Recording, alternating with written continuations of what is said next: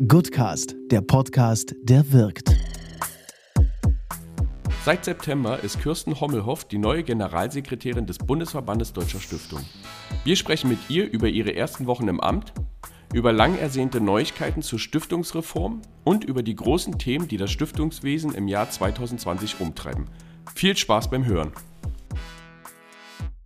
Herzlich willkommen in dem Podcast, Frau Hommelhoff. Schön, dass Sie sich die Zeit nehmen. Vielen herzlichen Dank. Ich freue mich, hier zu sein. Ja, auch von mir. Herzlich willkommen, Frau Hommelhoff. Dankeschön. Äh, wir wissen, 30 Tage ist ziemlich wenig Zeit für ein Zwischenfazit. Ähm, wie lautet das? Ich würde sagen, das Zwischenfazit ist absolut positiv. Ich bin gerade hier in der Geschäftsstelle sehr positiv aufgenommen worden. Ich hatte das Gefühl, alle freuen sich sehr, dass ich da bin. Ich hatte bereits die Gelegenheit, auch einige Mitglieder persönlich kennenzulernen, habe aber auch schon viele Gespräche digital geführt und insofern habe ich ein sehr positives Zwischenfazit. Was mich persönlich interessiert, als Sie die Ausschreibung gesehen haben, was haben Sie gedacht? Erstmal dachte ich, oha, und dann dachte ich, klingt extrem interessant und ich glaube, vieles von dem, was gebraucht wird, bringe ich mit. Kann ich nachfragen, was das ist? Ja, gerne.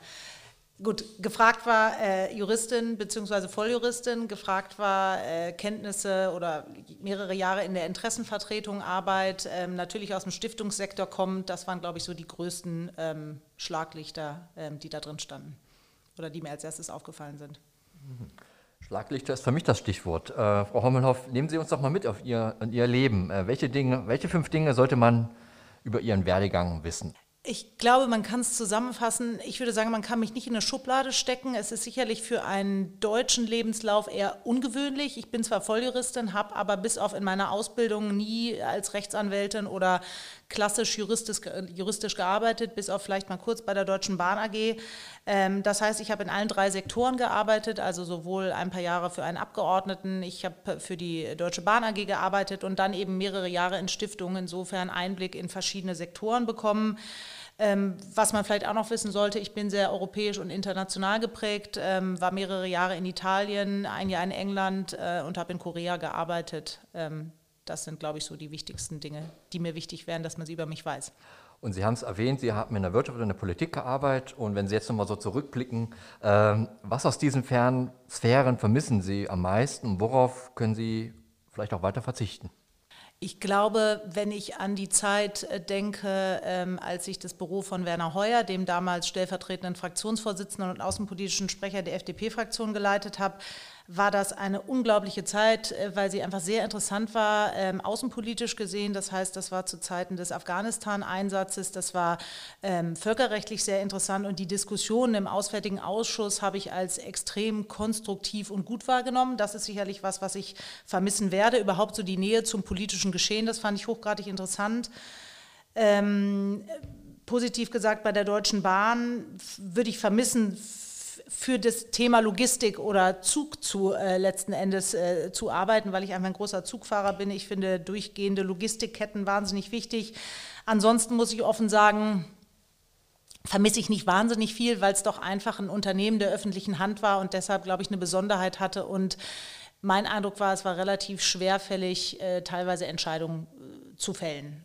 Nun sind Sie im Stiftungssektor oder schon lange sind Sie im Stiftungssektor und äh, Sie haben ja auch als neue Generalsekretärin auch schon einige Gespräche jetzt geführt. Was geben Ihnen die Stiftungsvertreter und Vertreterinnen mit auf Ihrem Weg? Was sollen Sie umsetzen, am besten gleich und sofort? So hat mir es bisher, zumindest ist bei mir in der Klarheit bisher noch nicht angekommen, etwas gesagt, aber ich nehme schon die Wünsche wahr. Das ist auch tatsächlich, was ich viel in den Gesprächen frage, auch, ähm, dass ich wirklich die Mitglieder auch frage, wie gucken Sie gerade auf den Verband, ähm, was muss, wo müssen wir besser werden, noch als Geschäftsstelle, wo können wir bessere Services anbieten, was sind die großen Fragen, die der Verband bearbeiten müsste. Und da habe ich schon das Gefühl, dass natürlich je nach Größe und je nach Stiftung, aber jeder für sich eine klare Vorstellung hat. Und welche Rolle spielt Corona in den Gesprächen? Corona spielt in allen Gesprächen eine Rolle, natürlich unterschiedlich stark ausgeprägt, je nachdem, ob es eine größere Stiftung ist, eine kleinere Stiftung ist, eine notleidende Stiftung ist, eine Bürgerstiftung ist. Aber ich glaube, alle eint, dass es einfach für alle eine herausfordernde Zeit ist. Ähm, dazu, also da, zum einen sind das natürlich Fragen finanzieller Art, das äh, sind Fragen, die äh, die Förderer betreffen, ähm, das sind Fragen der zeitnahen Mittelverwendung, das sind insbesondere, glaube ich, was alle eint, die Fragen des digitalen Zusammenkommens, wie kann man aus Austausch in der digitalen Plattform besser machen. Das sind rechtliche Fragen, wie kann man Gremiensitzungen rechtlich, äh, rechtssicher machen. Ähm, das sind sicherlich eine, einige der Punkte, die, glaube ich, alle Stiftungen eint. Würden Sie sagen, dass äh, Stiftungen gut für die Auswirkungen der Pandemie gerüstet sind? Und wenn ja, warum oder wie?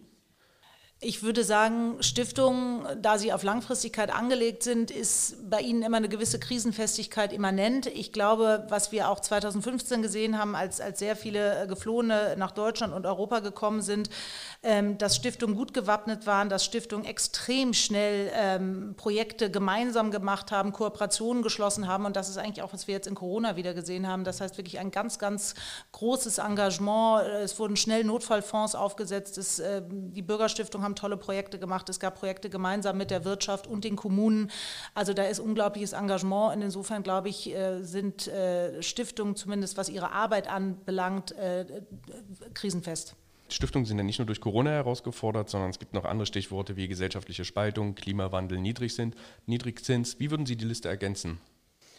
Ich glaube, ein großes, eine große Herausforderung ist sicherlich auch, was man in den letzten Jahren ja sehen kann, das mangelnde Vertrauen in Institutionen und Medien. Das ist sicherlich was, was, glaube ich, viele Stiftungen eint in ihrer Arbeit. Ähm, wenn wir auf die europäische Ebene gucken, und da gibt es ja auch unglaublich viele Stiftungen und zivilgesellschaftliches Engagement, und das ist mir auch wichtig, ist, glaube ich, der kleiner werdende Raum einfach für Zivilgesellschaft. Gucken wir jetzt auf Polen oder Ungarn. Das sind sicherlich auch Aspekte, um die man die Liste ergänzen müsste. Sehen Sie Vorzeigeprojekte, die Sie gerne vorantreiben würden oder wo Sie sagen, das, das ist etwas, was unbedingt weiter gemacht werden sollte oder was ausgebaut werden sollte? Ich könnte jetzt nicht sagen, das sind ein, zwei Projekte. Ich glaube, wir müssen uns als Verband fragen, wie stehen wir zu großen gesellschaftspolitischen Themen, wie bearbeiten wir die, was für Plattformen bieten wir für unsere Mitglieder, damit diese Themen bearbeitet werden können. Das ist sicherlich was, wo man unterschiedliche Meinungen bekommt, je nachdem, wen man im Verband fragt. Aber ich glaube, der Verband muss sich schon die Frage stellen, wie können wir als Stiftung oder was sind die großen Themen, die viele Stiftungen bewegen und wie bieten wir da eine Plattform für entsprechenden Austausch an. Okay, ich würde echt gerne nachbohren, weil eigentlich wollte ich die Frage erst später stellen, aber es bietet sich jetzt an. Wenn wir jetzt 70 Tage nach vorne springen würden, dann sind Sie 100 Tage im Amt. Was haben Sie bis dahin geschafft oder wo stehen wir dann? Ich hoffe, dass ich ein noch besseres Verständnis habe für die Mitglieder. Ähm, ich habe ja, äh, durfte schon einige Mitglieder kennenlernen und der Verband, das ist ja das Tolle daran, ist einfach extrem vielfältig. Ähm, ich hoffe einfach, dass ich noch besser verstehe, was von mir gewünscht wird, was von dem Verband gewünscht wird. Das ist, glaube ich, mein Hauptanliegen, das ich gerne in 70 Tagen bearbeitet haben möchte. Da zum Zeitpunkt der Aufzeichnung der Entwurf zur Stiftungsrechtsreform noch nicht vorlag, habe ich im Nachgang noch einmal mit Frau Hommelhoff telefoniert.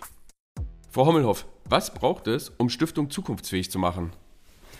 Wir müssen die rechtlichen Rahmenbedingungen für das gemeinwohlorientierte Engagement verbessern. Also das heißt, wir brauchen eine Reform des Gemeinnützigkeitsrechts und wir brauchen eine Reform des Stiftungsrechts. Der Referentenentwurf zur Stiftungsrechtsreform ist endlich da. Frau Hommelhoff, hat sich das Warten gelohnt? Nach einer ersten Durchsicht können wir sagen, ja, das Warten hat sich auf jeden Fall gelohnt. Wir sind sehr froh, dass er da ist. Wir hatten schon die Befürchtung, dass er in dieser Legislaturperiode nicht mehr kommen wird. Und ich freue mich sehr, dass wir gemeinsam mit 1200 Stiftungen ähm, eine Aktion starten konnten, Stiftungsrechtsreform jetzt, in der 1200 Stiftungen auf die Justizministerien und auf Abgeordnete zugegangen sind und letzten Endes an das Versprechen der Bundesregierung erinnert haben, dass die notwendigen Reformen noch in dieser Legislaturperiode kommen werden und herbeigeführt werden. Das hört sich gut an, aber sehen Sie auch noch Nachbesserungsbedarf? Vielleicht ganz kurz nochmal zu den konkreten Punkten. Ähm, wir haben schon eine erste schnelle Durchsicht gemacht. Wir können sagen, Positiv ist in jedem Fall, dass es endlich bundeseinheitliche Regelungen gibt. Vorher gab es viele zersplitterte Landesstiftungsrechte und die bundeseinheitliche Regelung führt nun dazu, dass wir ganz klar mehr Rechtssicherheit haben werden. Wir freuen uns auch sehr, dass es ein Stiftungsregister geben wird. In 2018 haben wir eine Befragung gemacht und da haben sich schon 73 Prozent der Stiftungen für ein Stiftungsregister ausgesprochen. Das heißt, durch das Stiftungsregister können Stiftungen jetzt im Rechtsverkehr endlich, das heißt ohne umständliche Vertreterbescheinigungen, handeln und der Nachweis, der erfolgt dann wie beim Handelsregister über die Registereintragungen. Dann kann man noch sagen, positiv ist auch, dass wir endlich eine Business Judgment Rule bekommen. Unter engen Voraussetzungen ist eine Umwandlung in eine Verbrauchsstiftung möglich und teilweise Erleichterung bei der Fusion von Stiftungen. Aber um auf Ihre Frage zurückzubekommen, äh, Nachbesserungsbedarf ja, einen gewissen Nachbesserungsbedarf konnten wir auch schon erkennen.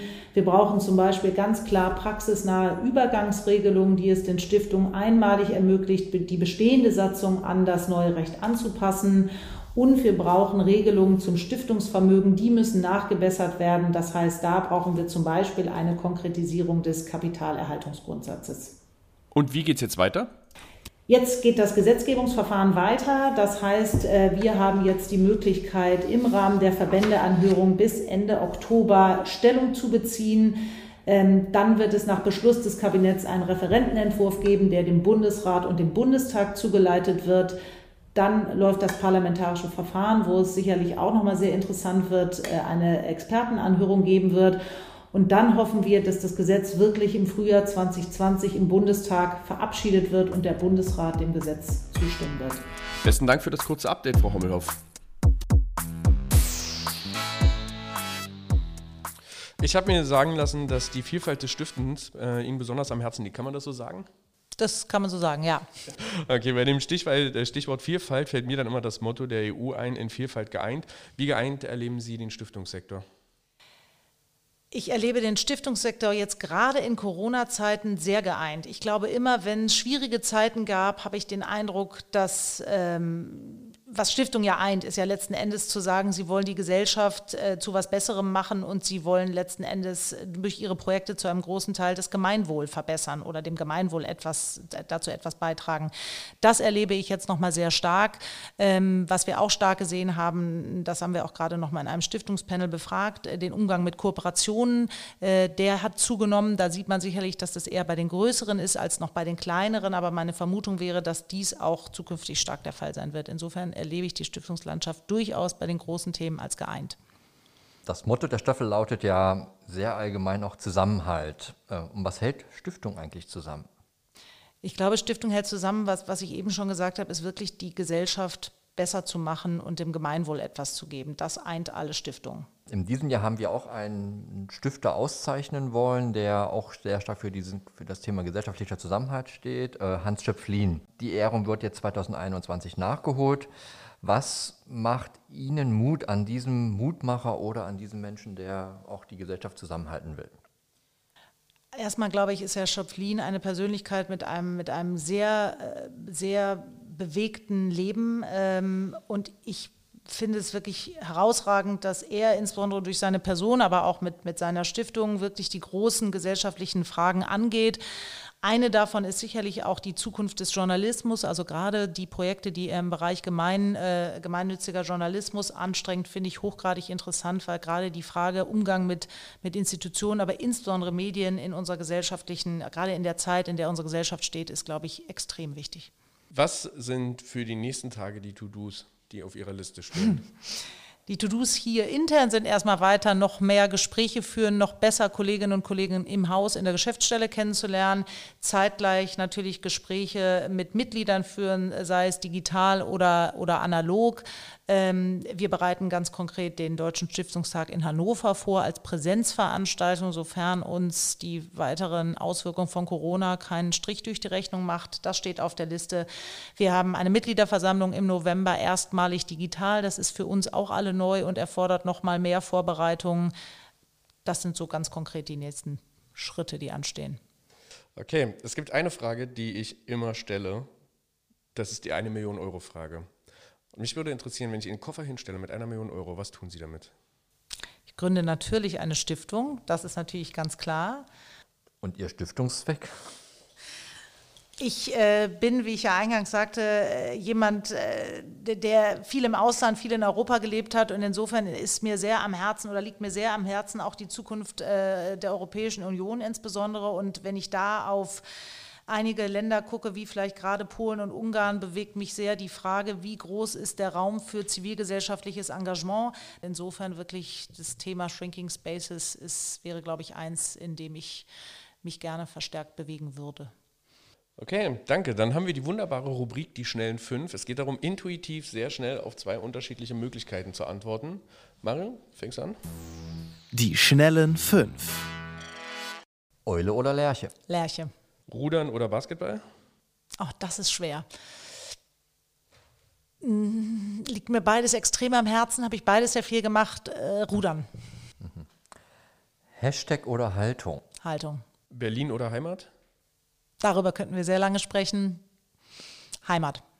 Und unsere Lieblingsfrage, Fahrrad oder Auto? Fahrrad. Okay, das heißt, Sie kommen jeden Morgen mit dem Fahrrad hier. Ja.